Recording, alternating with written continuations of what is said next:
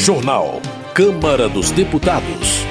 Projeto sobre medidas protetivas para idosos é destaque do plenário. Tarifa social de água pode ser votada por deputados essa semana. Relatório sobre regulação de planos de saúde coletivos deve ser finalizado em junho. Boa noite. Em audiência da Comissão de Defesa do Consumidor, o relator anunciou a apresentação de texto com regulação dos planos de saúde coletivos até o fim deste mês. O repórter Murilo Souza tem as informações. O deputado Duarte, do PSB do Maranhão, relator de projetos que sugerem alterações na lei dos planos de saúde, anunciou que apresentará à Câmara dos Deputados, até o fim de junho, um texto prevendo a regulação pela Agência Nacional de Saúde Suplementar dos planos de saúde coletivos, incluindo a previsão de limites para reajustes nas mensalidades. Pela lei atual, apenas os planos individuais possuem uma base de reajuste definida pela agência. O objetivo de garantir essa regulação é para coibir práticas como vem acontecendo em várias cidades desse país, proibir a rescisão unilateral desse contrato. É um ponto muito importante que nós vamos enfrentar através desse relatório. Limitar os reajustes dos planos de saúde coletivo. Não precisa ser um terreno sem regra, sem qualquer tipo de transparência. O consumidor precisa saber porque o plano de saúde dele está reajustando, quanto está reajustando. Entre outras alterações que deverão compor o texto do relator, ele destacou a garantia de que o Código de Defesa do Consumidor seja aplicado aos planos de autogestão, modalidade na qual a própria empresa ou entidade institui e administra, sem fins lucrativos, o programa de assistência à saúde. O novo marco regulatório para planos e seguros privados de assistência à saúde no país deverá ainda, segundo Duarte, autorizar a solicitação de exames por outros profissionais, como nutricionistas e fisioterapeutas, por exemplo, e garantir ainda a fiscalização dos prestadores de serviço, ou seja, das operadoras de plano de saúde. Durante a audiência pública proposta pelo relator na Comissão de Defesa do Consumidor, representantes do Ministério da Saúde e de entidades de defesa do consumidor destacaram que as alterações na lei dos planos de saúde não devem produzir retrocessos, e sim ampliar o acesso da população à saúde suplementar.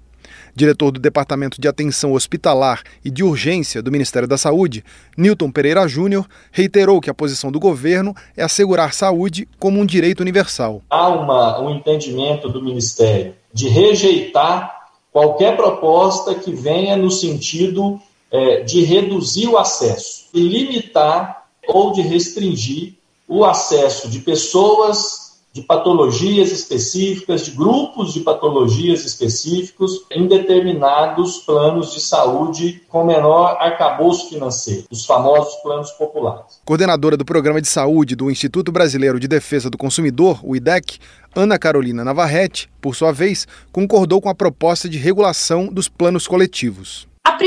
E mais urgente coisa já foi trazida pelos meus colegas é regular plano coletivo. É isso que resolve a escassez de plano individual. Se você deixa a maior parte do mercado sem regulação, ou com uma regulação muito pequena em comparação ao plano individual, que é mais e melhor regulado, é claro que o mercado escapa para onde ele é menos regulado. É claro que ele vai escapar para plano coletivo e aí a gente tem redução de oferta de plano individual mesmo. Diretor-presidente da Agência Nacional de Saúde Suplementar, Paulo Roberto Rebelo Filho, disse que a agência já possui um estudo avançado sobre a regulação dos planos coletivos. O deputado Duarte foi designado relator da matéria no início de maio e aguarda agora a criação da comissão especial pela mesa diretora da Câmara. Ele deverá emitir parecer sobre mais de 270 propostas de mudança na legislação. Da Rádio Câmara de Brasília, Murilo Souza. Saúde. Bom Gás do PT informa que a Justiça Federal do Rio Grande do Sul condenou um grupo que estimulava o tratamento precoce contra a Covid-19 durante a pandemia. O parlamentar explica que o ato foi considerado criminoso por recomendar o uso de medicamentos sem eficácia comprovada na luta contra o coronavírus. Bom Gás avalia que a condenação, que resultou em uma multa de 55 milhões de reais por danos morais coletivos e à saúde, representa a primeira decisão judicial contra o negacionismo promovido durante a pandemia. Desenvolvimento Regional. Meire Serafim, do União do Acre, apresenta projeto de lei para inclusão do custo amazônico na tabela do SINAP, o Sistema Nacional de Pesquisa de Custos e Índices da Construção Civil. De acordo com a autora, questões como logística, clima e infraestrutura local podem impactar na execução de obras na região da Amazônia legal e, por isso, precisam ser levadas em conta nos cálculos. Meire Serafim anuncia que está estruturando a frente parlamentar em defesa dos municípios da Amazônia Legal, com o intuito de defender os interesses e o desenvolvimento da região com foco no desenvolvimento sustentável. Fábio Garcia, do União de Mato Grosso, defende a construção da Ferrogrão, uma ferrovia que conecta uma região produtora de grãos ao porto de Mirituba, no Pará. Segundo o deputado, a obra enfrenta dificuldades devido à pressão ambiental. Fábio Garcia argumenta que a ferrogrão não causa impactos ambientais significativos, uma vez que seu traçado acompanha a já existente BR-163. Ele enfatiza que a ferrovia irá contribuir para retirar milhares de caminhões das estradas. Luiz Couto, do PT da Paraíba, ressalta a relevância do Brasil no centro do debate ambiental mundial o deputado cita manifesto da articulação semiárido brasileiro que alerta sobre o impacto ambiental causado pelos parques eólicos e fazendas solares, como a improdutividade do solo e a contaminação das águas. Luiz Couto também destaca os impactos das mudanças climáticas nos territórios agroecológicos, o que dificulta a produção e a garantia de segurança alimentar das famílias. José Ayrton Félix Cirilo, do PT do Ceará, comemora a aprovação da proposta que recria o Bolsa Família com um valor mínimo de 600 reais e um adicional de 50 reais para as mães que amamentarem até os seis meses. José Ayrton Félix Cirilo destaca a inclusão das mulheres dos pescadores no programa durante o período de defeso. Ele afirma que o programa vai beneficiar comunidades de várias cidades cearenses. Rafael Simões, do União de Minas Gerais, exalta o valor nutritivo do leite e enfatiza que o produto é um alimento completo e essencial para o desenvolvimento humano, sendo fonte de proteínas, cálcio, vitaminas e minerais. Rafael Simões destaca o papel crucial do setor leiteiro na economia brasileira que gera mais de 5 milhões de empregos diretos e indiretos e representa 1,2% do PIB nacional. Educação. Tadeu Venere, do PT, denuncia problemas do sistema educacional do Paraná, onde, segundo ele, o governo estadual estaria caçando mandatos de diretores eleitos pela comunidade escolar. O parlamentar informa haver mais de 500 processos em curso e cita casos de perseguição àqueles que não concordam com o governo. Tadeu Venere se coloca ao lado de sindicatos e entidades estaduais com o intuito de pressionar a Secretaria de Educação a rever as cassações. Professora Luciene Cavalcante do Pessoal denuncia que o presidente do Conselho Curador da Faculdade de Ciências Médicas da Santa Casa de São Paulo, Antônio Tonico Ramos, está prejudicando os estudantes ao desrespeitar os processos pedagógicos e enfrentar denúncias no Ministério Público. Entre as reivindicações do Sindicato dos Professores de São Paulo, Luciene Cavalcante cita o afastamento do presidente do Conselho, o cumprimento do Estatuto, o fim da intervenção em questões acadêmicas, a implementação da representação docente e discente no Conselho, a divulgação da auditoria e das contas da faculdade e a preservação do corpo docente. Homenagem Giovânia de Sá, do PSDB de Santa Catarina, cumprimenta a Assembleia de Deus de Florianópolis pelos 85 anos de serviços à sociedade e a Assembleia de Deus da cidade de Caçador pela realização do 15º Simpósio de Educadores Cristãos. Giovânia de Sá também parabeniza a Igreja Palavra Viva, que completa 35 anos e está presente em cinco países. Ela destaca o trabalho realizado há décadas pela entidade para resgatar vidas e amparar crianças em situação de risco. Enfermeira Ana Paula, do PDT, se sente orgulhosa por ser a primeira enfermeira a assumir o compromisso de representar o povo do Ceará e promover a enfermagem. Enfermeira Ana Paula cumprimenta, por intermédio da presidente do sistema COFEM-CORENS, a doutora Betânia Santos os quase 100 mil profissionais de enfermagem cearenses e os quase 2 milhões e 600 mil profissionais da categoria em todo o Brasil. Turismo. Iandra Moura, do União, exalta o bom momento vivido pelo turismo em Sergipe. A parlamentar menciona que a divulgação e organização do calendário de eventos do Estado para 2023, com ênfase nas festas do São João e Pré-Caju, facilitam o avanço do setor. A expectativa de Andra Moura é que mais de 300 mil pessoas marquem presença nessas festas, movimentando 70 setores da economia e gerando mais de 20 mil empregos diretos e indiretos. Florentino Neto, do PT do Piauí, registra os festejos em homenagem a Santo Padroeiro do município de Campo Maior. O deputado ressalta que, além da forte identidade religiosa, o evento ajuda a movimentar diversos setores do comércio local. Florentino Neto também afirma que a volta do Bolsa Família é uma vitória da população. Para ele, o retorno do programa demonstra o compromisso do governo Lula em gerar oportunidades e retirar as pessoas da miséria. Política. Kleber Verde do Maranhão informa sobre a sua saída do Partido Republicanos e filiação ao MDB. O deputado expressa gratidão aos companheiros republicanos e destaca a história e o protagonismo político do MDB, mencionando figuras históricas como Ulisses Guimarães e José Sarney. Kleber Verde ressalta sua vontade de contribuir para o Brasil e para a Câmara dos Deputados, destacando a importância da responsabilidade, do ajuste econômico e da votação de medidas relevantes. Chico Alencar, do pessoal do Rio de Janeiro, demonstra seu espanto com relação à atuação de alguns membros da CPI mista do 8 de janeiro. De acordo com o parlamentar, foi criado um discurso negacionista sobre a tentativa de golpe. Chico Alencar acrescenta que aqueles que querem investigar os fatos estão sendo acusados de mentirosos. O deputado exige que o plano de trabalho apresentado seja seguido. Deputados da oposição criticaram a recepção dada pelo governo brasileiro ao presidente da Venezuela, Nicolás Maduro. Amália Barros, do PL de Mato Grosso, cita um relatório da Organização das Nações Unidas que acusa a Venezuela de cometer crimes contra a humanidade, incluindo tortura física e psicológica, violência sexual e violações dos direitos de pessoas com deficiência. Amália Barros também presta solidariedade à jornalista Delis Ortiz, agredida por agentes do Gabinete de Segurança Institucional da Presidência a serviço de Nicolás Maduro.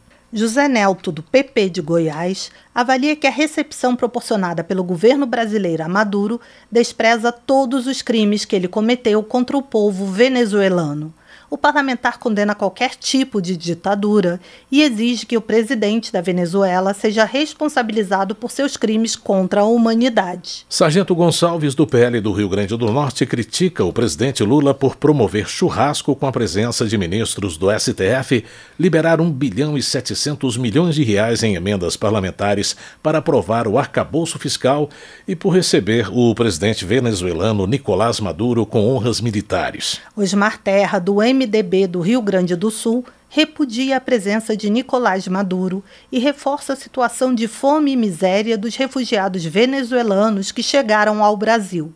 O deputado afirma que é uma vergonha um homem acusado internacionalmente de narcotráfico ser recebido com honras. Também Aécio Neves, do PSDB de Minas Gerais, oferece seu testemunho a respeito da repressão e violência na Venezuela sob o governo de Nicolás Maduro.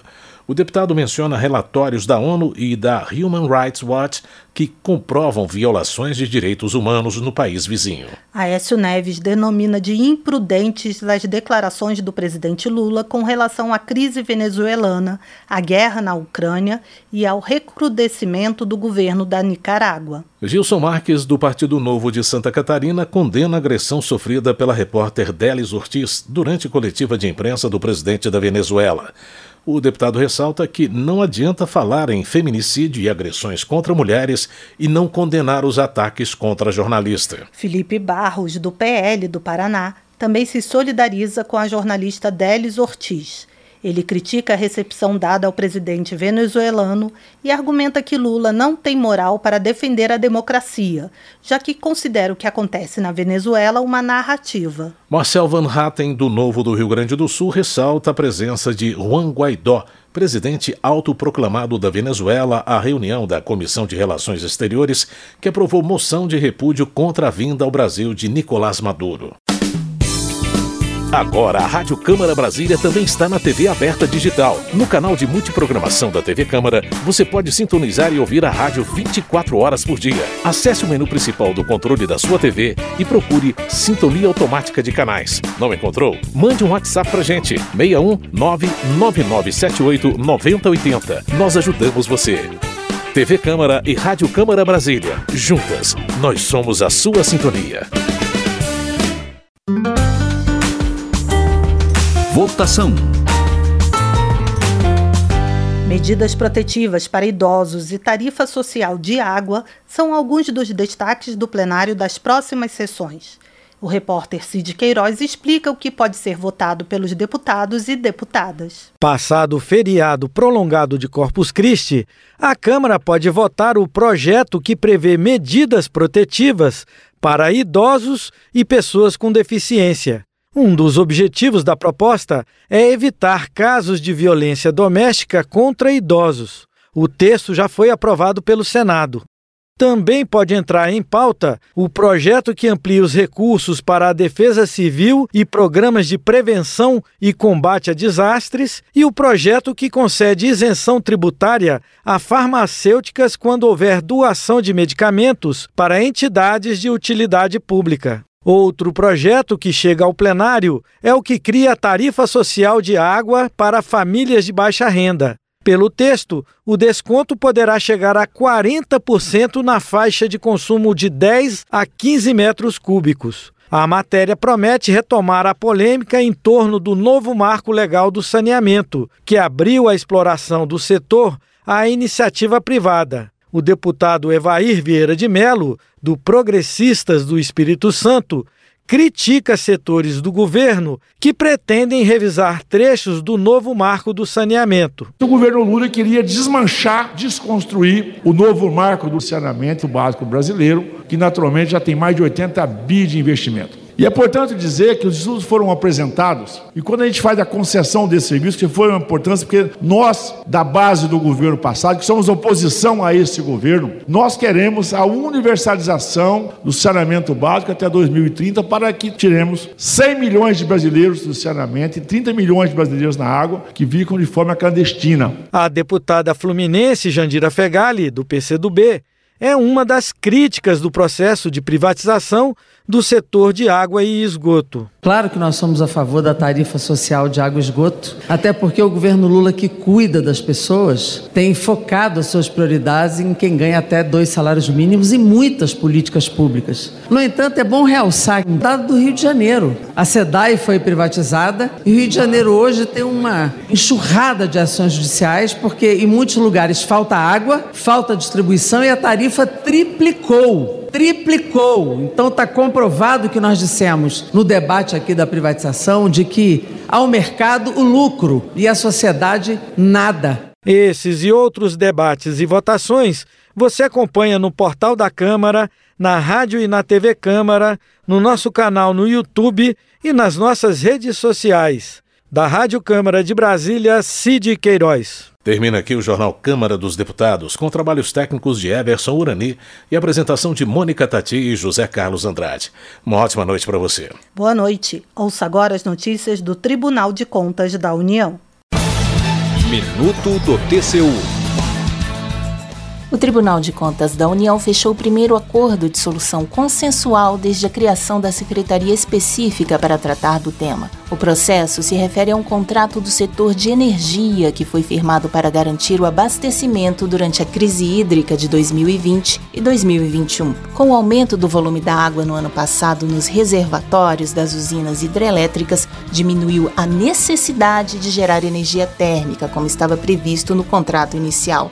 Após o acordo, o TCU estima uma economia de cerca de 580 milhões para o consumidor somente em 2023. A solução foi fechada a partir do consenso entre o Tribunal, o Ministério de Minas e Energia, a Agência Nacional de Energia Elétrica e a empresa contratada para o serviço. Saiba mais em tcu.gov.br. TCU Fiscalização a serviço da sociedade.